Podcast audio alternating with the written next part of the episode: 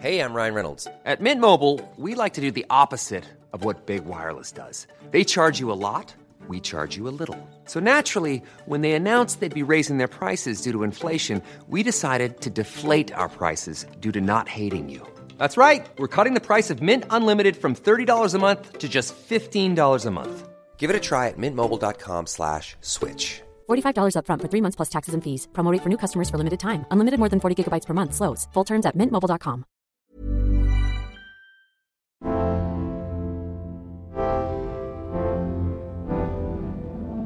Ça fait quelques épisodes maintenant qu'on évoque sans évoquer, qu'on tease sans teaser, une période complètement folle dans l'histoire du vêtement. Celle qui a tout changé. Son nom, la grande renonciation masculine. Vous ne voyez pas de quoi je parle? Laissez-moi vous donner quelques exemples. Vous êtes un homme et vous portez un costume, ou au moins une chemise Grande renonciation masculine. Vous êtes une femme et vous vous êtes maquillée ce matin Grande renonciation masculine. Votre style vestimentaire que vous pensez unique? Grande renonciation masculine aussi. Cette période charnière de l'histoire, celle où les hommes ont renoncé à la parure, la réservant de facto aux femmes, remonte au XVIIIe siècle. Et pourtant, elle conditionne encore ce que nous portons tous aujourd'hui. Bienvenue dans Les Mains dans les Poches, le podcast qui fait d'un symbole de nonchalance le cri de ralliement d'une nouvelle révolution. Nous sommes Héloïse et Sarah, fondatrices de la marque Hello World, et aujourd'hui, c'est une période historique que nous allons déshabiller. Pendant votre écoute ou pour la prolonger, retrouvez toutes les images de l'histoire qui va suivre sur at helloworld-du-bas collective. Et pour être sûr de ne jamais vous ennuyer, même dans le métro, abonnez-vous au podcast. Pour comprendre cette période si particulière, il faut faire un petit détour par l'Antiquité, soit le moment où des médecins grecs ont cru avoir percé les secrets de l'humanité. Selon eux, l'homme est un être achevé, créature parfaite, contrairement à la femme. Incomplète, la femme se doit d'évoluer pour espérer tendre vers la perfection masculine. Une évolution qui passe notamment par ses tenues. Et on s'en rend compte, les prédictions de ces vieux fous de l'Antiquité sont encore en vigueur aujourd'hui. Si les hommes sont des êtres complets, symboles de perfection, il est logique qu'il en aille de même pour leurs habits. Et pour prendre l'exemple le plus emblématique, depuis 1830, le costume masculin n'a que très peu changé, tandis que les parures féminines ne cessent de se renouveler. Le premier constat qu'on peut en tirer, c'est que c'est le vestiaire masculin qui a été à l'origine de toutes les modes, ou presque. Et les femmes ont suivi, siècle après siècle, dans cette supposée perpétuelle quête d'amélioration. On l'a vu avec les talons, le crop top, et on le verra bientôt avec le costume et le maquillage. Le constat numéro 2, on en a déjà parlé. C'est que si le vêtement masculin transcende, le vêtement féminin avidit. En clair, une femme qui porte des vêtements masculins s'élève, tandis qu'un homme qui porte des vêtements féminins se rabaisse, voire se ridiculise. Oui, d'accord, d'accord. C'est vrai que je me suis jamais posé la, la question de- d'emprunter euh, une fringue de, de ma meuf. Euh, J'ai l'impression que ça serait un peu peut-être euh, bizarre euh, de, de le faire euh, aujourd'hui. Euh, alors qu'elle, effectivement, j'ai l'impression qu'elle va avoir un peu plus tendance à, à emprunter un pull, une chemise, euh, même un, même un jean euh, boyfriend. Euh, moi, je vais souvent dans les rayons hommes, surtout dans les fripes, parce que j'aime bien les, les imprimer et je trouve que il y a plus de choix. Euh, par exemple pour les chemises, donc je mets souvent des, trucs oversize. En plus, c'est venu à la mode, donc euh, euh, je me sens à l'aise dedans. Et j'aime bien piquer des vêtements à mon copain. Concernant les vêtements d'hommes, personnellement, c'est un truc dont j'ai besoin pour naviguer entre les deux genres. Et en fait, si tu vois, mes vêtements, c'est- en fait c'est très genré, c'est très binaire. J'ai soit des trucs très moulants, trop moulants, très sexy, très très femme, et en même temps des pièces très très hommes, presque militaires. J'ai l'impression que c'est ma dose de virilité qui, au contraire, me rend encore plus féminine. Clairement, j'envisage pas de porter de vêtements féminins parce que ben c'est pas pratique du tout et surtout j'ai besoin que ce soit ample, euh, que ça souligne pas forcément les formes, que ce soit euh, utilitaire. J'ai besoin de poches, j'ai besoin de pouvoir les remplir. Alors que les vêtements pour femmes, souvent, ben, en plus d'être pas pratique, c'est très sexualisant. C'est-à-dire que euh, nous, les hommes, on peut décider de- d'investir ou désinvestir euh, nos vêtements de toute sexualisation, selon le contexte. Mais les vêtements pour femmes, c'est euh, assez généralement sexualisant. Et euh, voilà, c'est assez réducteur, quoi. Quand on entend ça, forcément, on se demande comment on en est arrivé là? Pourquoi les hommes s'habillent? Pourquoi la manière de s'habiller évolue autant? Ce sont les deux grandes questions que John Carl Flugel, un psychiatre anglais, s'est posé dans son livre de Psychology of Clothes. Selon lui, quand on parle de vêtements, deux forces s'opposent. D'un côté, le désir d'exhiber son corps, et de l'autre, l'interdit d'exhiber son corps. Plus étonnant encore, il raconte que la norme vestimentaire masculine telle qu'on la connaît aujourd'hui, sobriété, minimalisme, monotonie, va à l'encontre de tout ce qu'on a toujours pu observer, même dans les sociétés primitives. Et pour cause, les hommes ont toujours été autant voire plus habillés de parures et d'ornements que les femmes. Pour lui, les hommes vivent aujourd'hui un véritable paradoxe vestimentaire qui trouve ses sources dans un moment bien précis de l'histoire. Et ce moment, il lui a donné un nom, la grande renonciation masculine. Un peu à la manière d'une bonne série Netflix, où toute l'action se déroule dans les cinq dernières minutes, c'est à la fin du 18e que tout s'accélère. La grande renonciation va se jouer sur une période très courte, mais décisive. Le résumé de l'épisode aurait pu être quand l'anglomanie rencontre la Révolution française. Si le pitch a l'air complexe, rassurez-vous, il n'en est rien. On parle simplement, d'un côté de la montée en puissance de la mode anglaise, une mode plus sobre, mais aussi beaucoup plus monotone que sa voisine française. Et ce bouleversement esthétique coïncide avec un événement majeur, la Révolution française. La collision entre ces deux événements va provoquer une onde de choc qui transformera à jamais la société et nos vies. De profonds changements qui concernent bien sûr le vêtement, mais pas que. Les vêtements ne sont que la partie émergée de l'iceberg. En réalité, c'est la société tout entière qui se transforme. Au fur et à mesure que les têtes tombent, le tutoiement devient la norme et la révérence est remplacée par la poignée de main, avant de mourir en 2020. Ce changement est si profond qu'il a même un impact sur les divertissements. Le meilleur exemple, c'est le ballet, qui passe d'un art apprécié de tous à une activité strictement féminine. Là, vous devez penser qu'on exagère, qu'on ne change pas une société comme ça.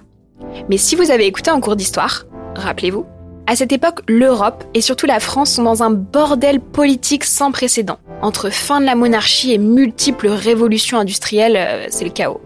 De ce chaos naît le monde tel qu'on le connaît aujourd'hui. On passe d'une société de cour à une société bourgeoise, basée sur la production, le profit, bref, l'efficacité. Coucou le capitalisme Pour survivre à ce nouvel environnement, l'homme s'adapte et devient rationnel. Son rôle dans la société est clairement défini. Il est là pour apporter l'argent, le savoir et faire prospérer le pays. Les hommes deviennent un peu les super-héros de la nouvelle société. Et comme tout bon super-héros, ils ont un super uniforme. RIP les francs-freluches et autres frivolités. L'homme moderne porte la cravate, la veste, le gilet, le pantalon, la chemise et les cheveux courts. C'est la fameuse grande renonciation. Mais ce nouveau monde monotone où le fun est proscrit, les jeunes aristocrates n'en veulent pas. Sans TikTok ni Instagram pour exprimer leur désarroi, ils décident de porter du noir, leur hantise, en signe de deuil et de protestation. Un acte militant qui se révélera complètement inutile. La grande renonciation est déjà en marche. Aux grandes dames des jeunes aristos, le vêtement cesse de marquer la différence entre les classes. Il devient un véritable unificateur, symbole de démocratisation et d'égalité chez les hommes. Finalement, le vêtement est la preuve ultime de la nouvelle place des hommes dans la société. Le nouveau modèle de la masculinité n'est plus celui du guerrier sanguinaire ou du noble richement vêtu. La virilité se définit à présent par la diplomatie, la subtilité, la négociation. Alors attention, l'homme reste un guerrier, sinon c'est pas drôle. Mais son combat s'est déplacé des champs de bataille aux relations politiques, économiques et sociales. Si les hommes gagnent une nouvelle garde-robe, il n'en est pas de même pour les femmes. Comme les bars et les boîtes de nuit en 2021, les femmes sont considérées comme non essentielles à la société. Elles restent, elles, dans l'ancien régime vestimentaire. Chanceuses, les femmes ne doivent renoncer à rien. Plus que cela, on leur fait même la faveur de leur laisser le droit à la parure, quand les hommes, pauvres chatons, doivent y renoncer. Mais cette faveur est un cadeau empoisonné. En leur donnant le monopole de la parure, on donne aux femmes l'illusion du pouvoir, de la séduction, du choix. Sauf que plus de variété n'a jamais été égal à plus de liberté. Et ce sont bien toujours les hommes qui dictent les tenues féminines. On pense notamment à l'ordonnance de police en 1800 qui interdit aux femmes de s'habiller en homme. Pire, ce monopole de la parure leur est même directement préjudiciable. Non seulement elles sont soumises à des normes vestimentaires strictes, mais il existe même une mortalité spécifique des femmes liée à leurs vêtements. Pour parler clairement, en cas de naufrage ou d'incendie, il ne fait pas bon d'être une femme. Y'a quelqu'un qui m'entend Oui, qu'est-ce que vous voyez? Un iceberg droit devant Et pour cause, corsets et robes entravent les mouvements, sont facilement inflammables et surtout très lourds. Je pense qu'on peut conclure sur notre nouvel adage être belle, c'est bien, mais être en vie, c'est mieux. Si aujourd'hui on vit toujours dans ce monde binaire où les hommes partagent parfois nos vies mais pas nos vêtements, l'entourloupe de la parure est démasquée. Les femmes se sont rendues compte de l'arnaque. Elles savent désormais qu'on les juge quand elles se maquillent, que les talons entravent le mouvement, que les jupes c'est pas toujours le plus pratique et que les cheveux courts c'est pas très féminin. Ce n'est pas pour rien si la parure et ses injonctions sont d'ailleurs toujours au cœur des débats féministes d'aujourd'hui. Et pourtant, si les femmes sont conscientes de ce qui se trame, la grande renonciation féminine n'aura probablement jamais lieu. Au contraire, depuis quelques années, les femmes reprennent le pouvoir sur la parure, en faisant des fioritures purement féminines, des objets de pouvoir, d'élévation, de puissance, avec comme ambassadrice de ce mouvement de réappropriation des icônes comme Beyoncé, Cardi B ou encore Rosalia. Pour moi, du coup, s'apprêter, se maquiller, porter des talons, euh, tout de suite, j'ai très vite compris, euh, en grandissant et en devenant une femme, que euh, c'était quelque chose qui nous était peut-être même imposé, comme si on avait une sorte de, posture, une sorte de soumission auprès de l'homme, car c'était une attente à peu près sociétale avec laquelle on, on, a très vite grandi. Mais en fait, à partir du moment où je l'ai très vite conscientisé, je me suis dit, mais en fait, pourquoi pas m'en servir comme un vrai terrain de jeu en fixant mes propres règles euh, de façon à l'utiliser complètement à mon avantage. La parure en général, donc les bijoux ou alors le fait d'aller chercher un style en particulier, c'est euh, pour moi il y, a, deux aspects en fait. Il y a euh, la base qui est pour le coup les bijoux. Moi j'ai vraiment des basiques que, qui peuvent pas me quitter en fait. Si je sors de chez moi sans les avoir, j'ai l'impression que c'est pas terminé, que je suis pas voilà, le, look n'est pas fini et je suis pas entièrement moi.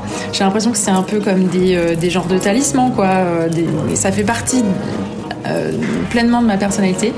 en revanche, les, le fait d'assumer un certain look un jour et un autre, un autre, jour, pour le coup, c'est un marqueur d'humeur. C'est-à-dire que c'est là-dessus que je vais faire varier mes envies, mes humeurs. un jour où je vais avoir envie de stand out et de euh, vraiment euh, ressortir, je vais mettre euh, un trench rouge.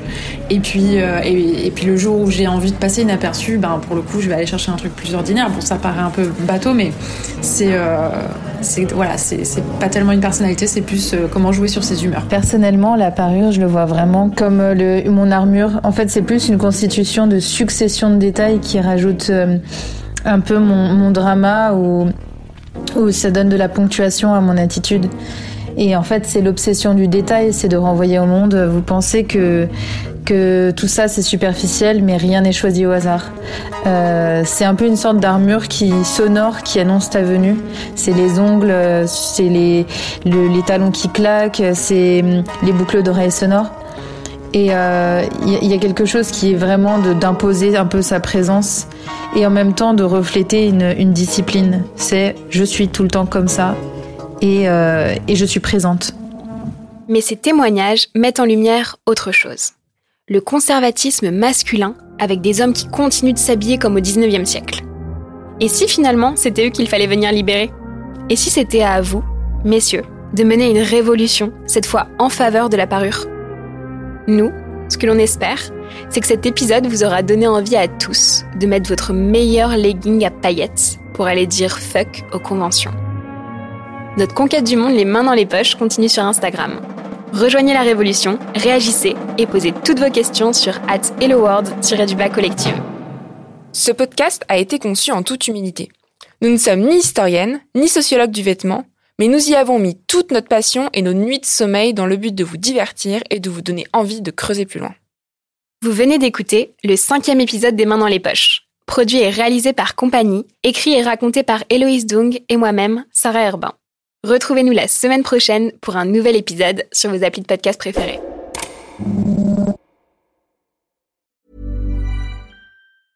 Okay, I have two new obsessions that I need to share with you. Impress No Glue Press On Manis and Impress Press On Falsies Lashes. Trust me, these are getting ready game changers. Both require no glue, so there is no damage to your natural nails and lashes, no mess, and no annoying dry times. Just one step and you're done. Boom. Instant glam. Visit impressbeauty.com slash presson and use code PRESSON25 at checkout for 25% off Impress Manicure and Press-On Falsies.